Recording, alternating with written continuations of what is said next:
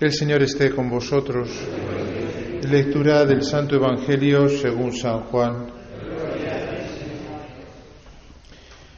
Cuando salió Judas del cenáculo, dijo Jesús, Ahora es glorificado el Hijo del Hombre y Dios es glorificado en él.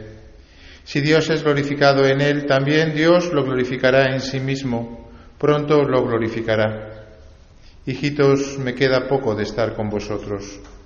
Os doy un mandamiento nuevo, que os améis unos a otros como yo os he amado. Amaos también unos a otros. En esto conocerán todos que sois discípulos míos, si os amáis unos a otros. Palabra del Señor.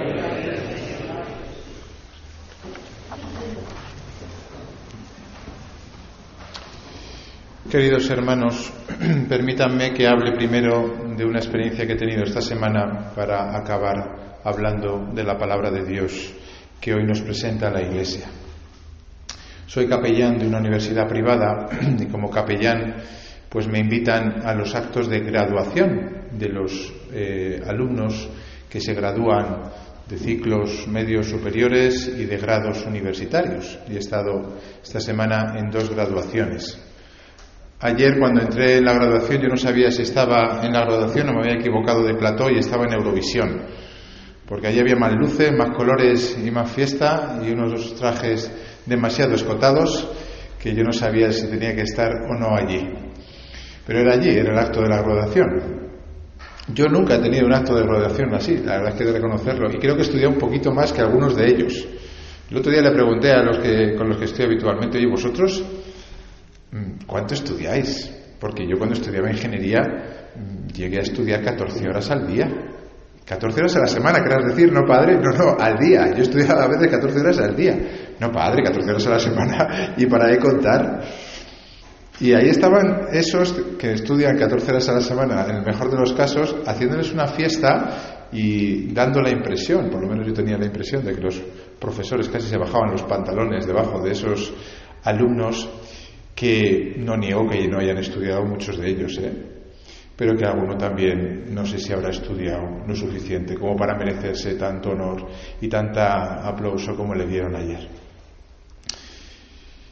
Y yo pensaba, hay que ver, es un poco injusto, porque no todo el mundo tiene la posibilidad de estudiar como estos jóvenes, que además algunos de ellos pues se lo pagan sus padres porque es una universidad privada. Y seguro que hay alguna pija, con perdón, no de pija, pero seguro que hay alguna pija, que ayer se graduó, que no ha hecho casi nada, que incluso a lo mejor la carrera tampoco le motiva en exceso. Y la pobre señora de la limpieza de la universidad, tomando café un día con ella, me dijo que ella quería ser médico, pero que sus padres no se lo habían podido permitir y que no habían podido pagarse, pagarle los estudios de medicina.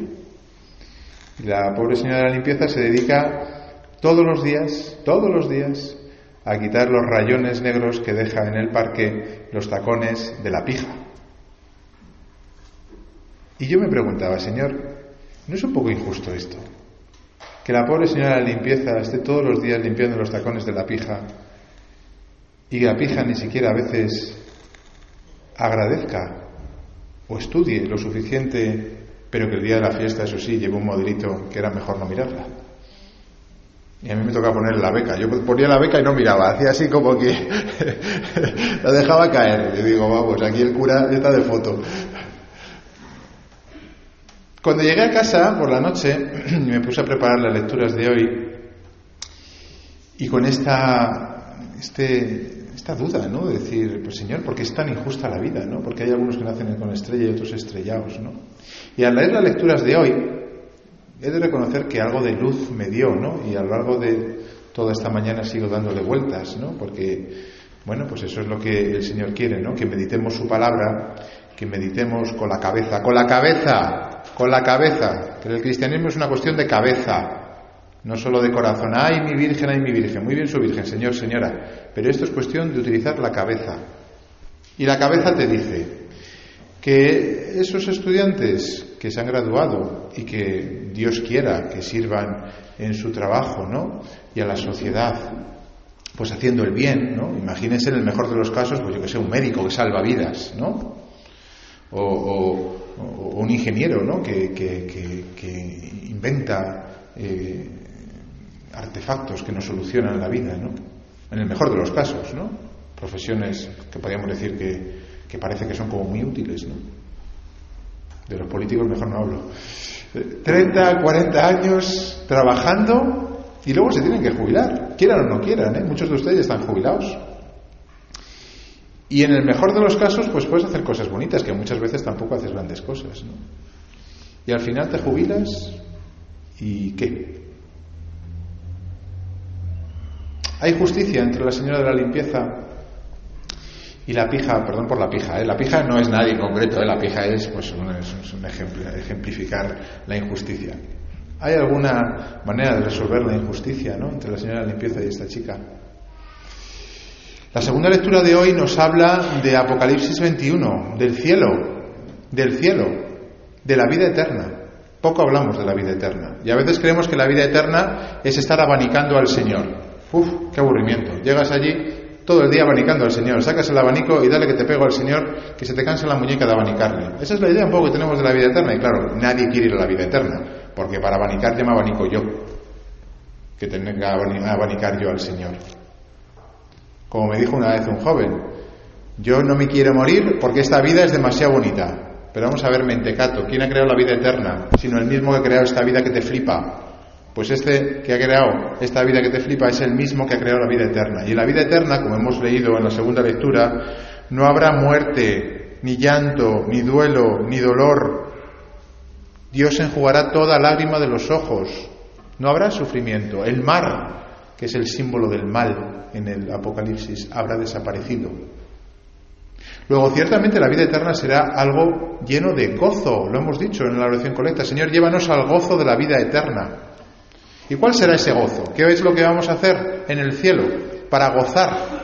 Claro, es que el problema es que nosotros no podemos entender aquí en la tierra una felicidad eterna. Son dos palabras que no, no, no sabemos conjugarlas juntos. No sabemos, no, no, no nos cabe, porque toda felicidad en esta tierra se me acaba.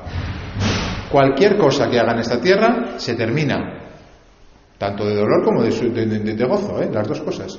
No podemos entender algo que dure para siempre y que sea un gozo eterno. No nos cabe en la cabeza.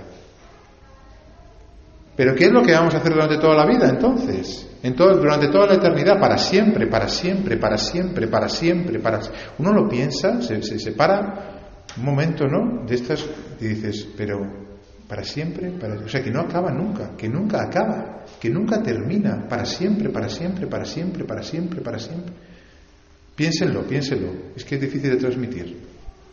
Te mareas, te asustas casi, porque no estamos hechos eh, así de primeras para pensar en el infinito, no tenemos esa experiencia, aunque sí que estamos hechos por dentro, eh, en nuestro corazón.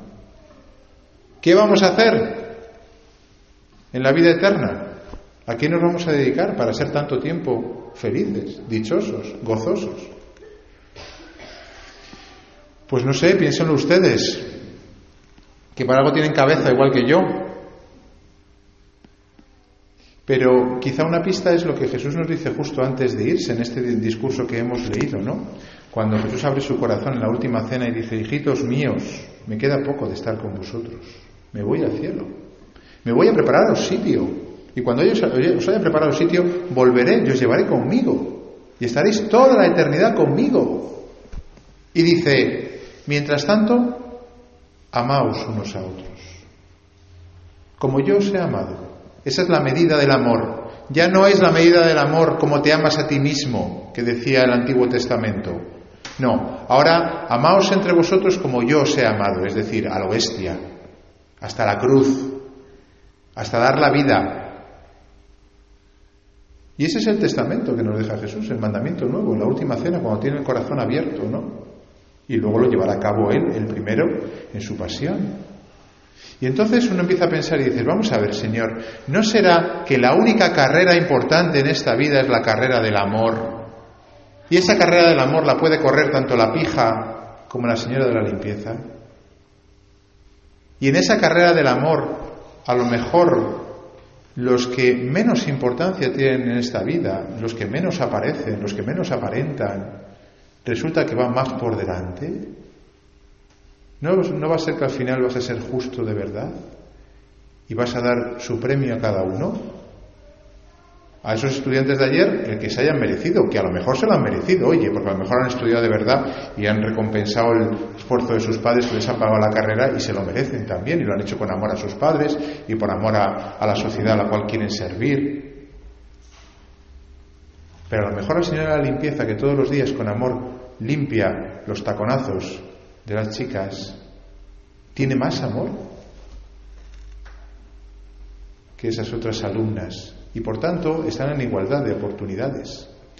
Y por tanto, la carrera que no se termina nunca y que ya empieza aquí, pero que no se acabará en la vida eterna, es la carrera del amor, porque en la vida eterna no hay médicos, no hay políticos, no hay abogados, no hay ingenieros. No, no, hacemos cosas como hacemos aquí. No nos entretenemos en otra cosa sino en amar. No haremos otra cosa, no hay otra cosa, no hay ni fe ni esperanza. Solo queda el amor, dice San Pablo en la carta a los Corintios. En la medida en que nosotros hayamos empezado ya esta carrera aquí en el cielo, perdón, en la tierra, en el cielo tendremos que hacer, sabremos qué hacer, estaremos entrenados para durante toda la eternidad hacer lo único que vamos a hacer, que es amar. Por eso puede ser justo, claro, y más que justo, misericordioso el Señor cuando lleguemos al cielo y personas desconocidas, personas insignificantes, que no, los hemos conocido a veces ni siquiera el cura de sus propios feligreses, ¿no? hayan amado con un corazón grande, grande, grande, grande, y en el cielo estén llenos, llenos, llenos, amando, amando, amando. Y a lo mejor el cura de turno que les predicaba, yo, ¿eh? Que parecía, ¿no? Que sí predicaba y tal y cual, resulta que amaba poco, y como amaba poco, espero que no, Dios me tenga, tenga misericordia de mí y me ayude a amar, pues resulta que esa feligresa está en primera fila y el cura está por ahí perdido ¿eh? en el gallinero. Que corramos la carrera del amor, hermanos. Que nos preparemos para el cielo. Que nos preparemos para lo único que vamos a hacer durante toda la eternidad. Que el Señor nos enseñe la sabiduría de la vida. La sabiduría de la vida. Que no es oropeles, no es colores, no es todo eso que, sí, ciertamente, yo ayer estaba apabullado, yo imaginaros ahí como cura en mitad de todo ese fiestón, y decir, yo me he equivocado y me tenía que haber casado con una pija de estas, en vez de estar aquí de cura. Porque las pijas son guapas, claro, es lo que tiene ser pija. Pero es que eso no me asegura el amor. Eso no me asegura el amor. Y el amor es lo único que me va a pedir el Señor el día que yo llegue al cielo. Es más, es lo único que voy a seguir haciendo en el cielo. Y si no lo he hecho aquí en la tierra, si no he amado de verdad, ¿qué voy a hacer en, el cielo? Amar a Dios y amar a los hermanos. Por eso termino la relación con, con Dios que tenemos aquí en la tierra, la relación con Jesús, esos ratos de oración silenciosa que ojalá todos ustedes tengan, bien cortito al principio del día y al final del día, bien porque tienen la suerte de ir a, una iglesia o en su misma casa tener un rato de silencio donde hablan de corazón a corazón con Jesús. Ese amor que le tenemos a Dios, eso es muy importante, porque esa relación es la relación que vamos a tener durante toda la eternidad, amar a Dios. Por eso todos ustedes, todos, todos, están invitados, llamados a tener una relación personal con Jesús, una relación de amor, una relación en la cual uno voluntariamente, libremente decide querer a Jesús, amarle a Él, ponerle lo primero en su corazón, en su vida, en su tiempo, de tal manera que no es cuestión de mandamientos, no, tienes que ir a misa los domingos, eh, no puedes mentir, eh, cuidado con los pensamientos malos, eh, oye, tu dinero, da un poquito a los pobres y sea austero. No, se trata al revés. Los mandamientos son oportunidades que te da Dios ya para amarle a Él y amar a los hermanos, de tal manera que nos vayamos entrenando. Y dices, hombre, es que si no vengo a misa por lo menos una vez a la semana para relacionarme con Dios, entonces, ¿qué? Esto, esto, es una relación muerta.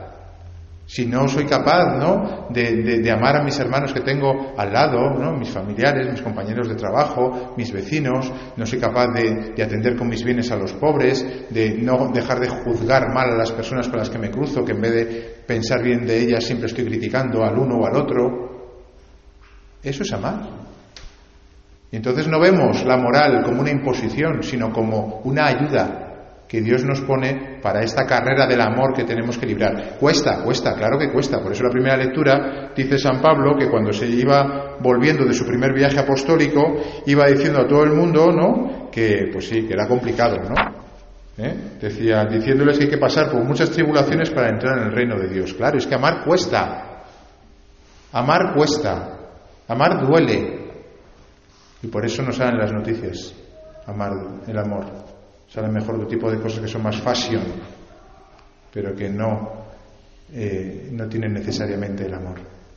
Pues demos gracias al Señor que nos mete por este camino, por esta carrera del amor, a la cual todos estamos eh, invitados y todos un día acabaremos en el cielo con Jesús, con nuestros hermanos, siguiendo esta carrera del amor que hemos empezado aquí en la tierra y ojalá que estando ya muy entrenados ¿no?